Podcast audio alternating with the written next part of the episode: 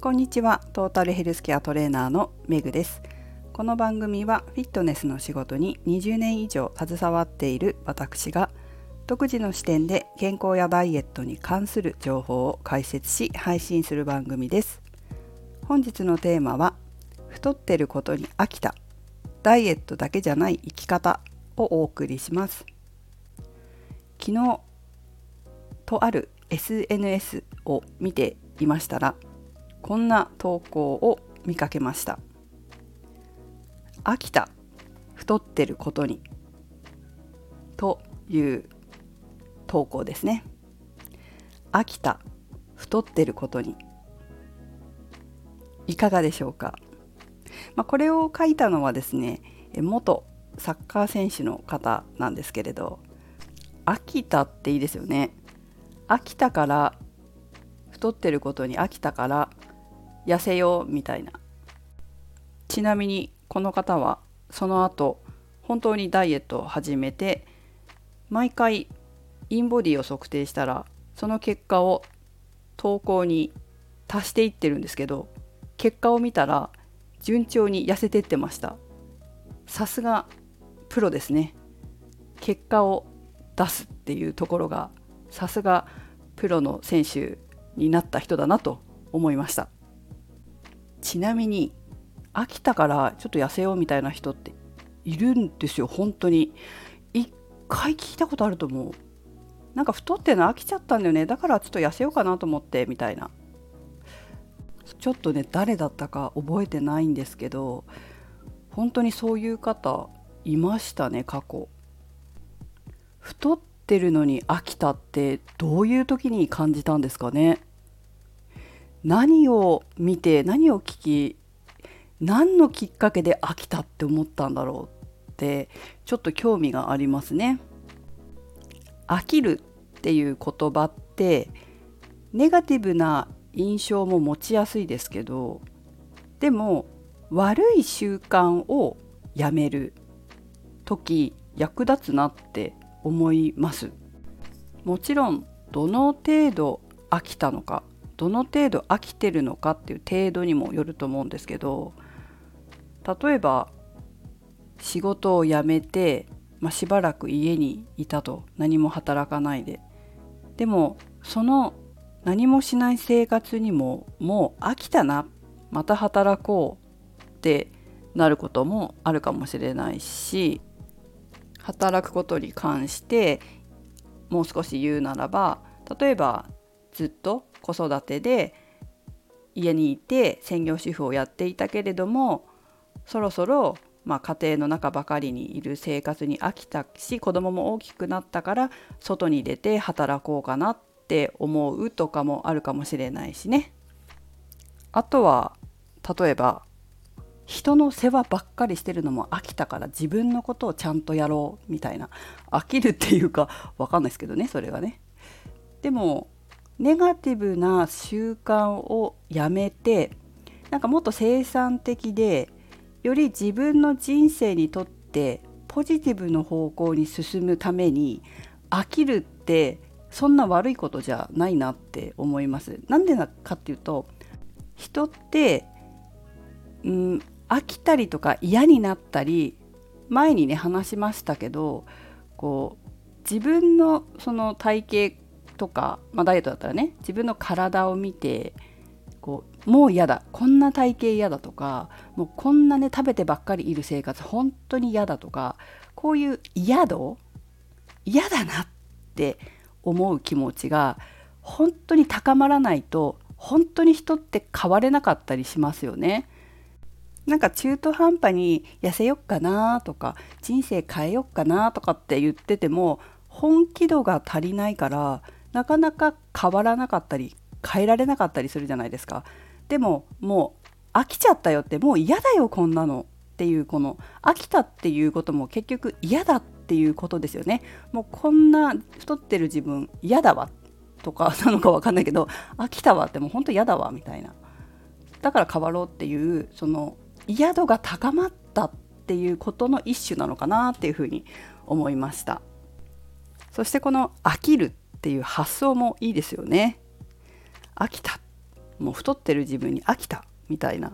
飽きちゃったよっていいなぁなんて思いますね。皆さんはどうでしょうか？私は飽きたなもう飽きたからやめようってこうすごくこう人生変えるとか自分変えるとかそういう時に飽きたっていうのはないかな。なんかどっちかというと本当に嫌だとかかな。こういう生き方本当に嫌だとかそうやって嫌度が高まって、まあ、タイミングが来て変わるとかはあるあったな。たくさんありましたね。いやこんなの本当に嫌だって思ってやっぱ変えてきたなっ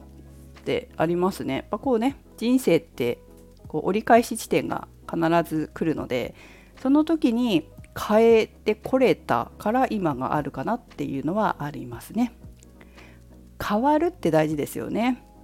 変化できる自分になるまあ、ちょっと話がそれましたけどこの配信を聞いてくださっている方の中でダイエットしてる方の中には実は食べることにも動かないでじーっとしていることにもすでに飽きてるっていう方もいらっしゃるかもしれませんよね。ただそのダイエットしてる中で感じているモヤモヤそのモヤモヤがまあ飽きたなのかもう嫌だなのかわからないけど言語化できないえ言語化できてないだけなのかもしれません。もしかしたらそのモヤモヤはもう飽きたなのかもしれないしもう嫌だなのかもしれませんよね。もしそういうタイミングが来たら変化を起こす行動をとるっていうことは皆さんの人生をより良くするために大切な感覚感情なのかもしれません。私がずっとこの仕事をしてきてダイエットに成功しやすい人の傾向としてやっぱりこう本当に嫌だとかそういう嫌度が高いっていうのがあるんですよ。例えばもう食事のことばっかり考えてるの本当に嫌だとかもうこんな太ってる自分を見るの本当に嫌だとか、まあ、それぐらい結構本気な方っていうのは結果が出やすいですよね。なぜならもう本当に嫌なのでその人は。嫌なので行動するんですよ。もう本当に変わりたくて行動する。行動するほど行動したいっていうか行動したくなるほど本気なんですよね。だから結果が出るんですよね。なんかダイエットしたいんだよって思っててもまあそこまでの本気度じゃないと行動取れない時が出てくるんですよ。まあ、なんか調子がいいとかテンションが高いとかテンションが上がってるとかそういう時は行動するんだけど、まあ、テンションも下がるんですねダイエットしたいっていうテンションも下がるテンションとか下がってられないわけですよ本気で痩せたい人は本気でダイエットやめたい人は本気で食べるのやめたい人はもうずっと本気なんですよもうやめたいやめたいやめたいって言って、えー、まあ、行動するのかなっていうふうには思います。はいということで、えー、ぜひタイミングが来たら皆様も何かね行動を起こしてみるといいのではないでしょうか。さて、えー、忙しい中でも隙間時間を見つけて本を読むことをなるべくやめないようにしてるんですけど最近読んだ読んでる本の中ですごいあこれすごくいいなって思ったフレーズがあったんですよ。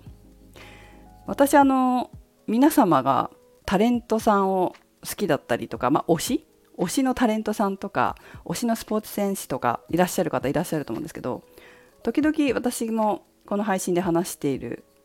あの大好きなファンドマネージャーさんがいて、まあ、推しなんですよ私の。あの素敵なファンドマネージャーさんが、まあ、いくつか何冊か本を出されていてその中の1冊で最近出されたあ漫画なんですよねちょっと漫画と文章と混ざっててとても読みやすい本になってるんですけど、まあ、その本の中にすごくいい言葉があったんですよ。まあ、そういうこと言える方だから私は好きなんですけどまあ、その本の名前は漫画でわかるお金を増やす思考法です。そしてこの監修本の監修をされているのがファンドマネージャーの奥野一重さんです。で奥野さんがね書かれたというよりは、まあ、監修されているんですけどその一一節をね皆様にもお話しします。私がいいなって思ったとこね。えー、っとねこれはね漫画で、えー、お金に困ってる主人公が、まあ、漫画の中の奥野さんに相談するっていう場面で出てきたんですけどこれから読みますね。今あなたには3つの資産があります。時間才能お金です。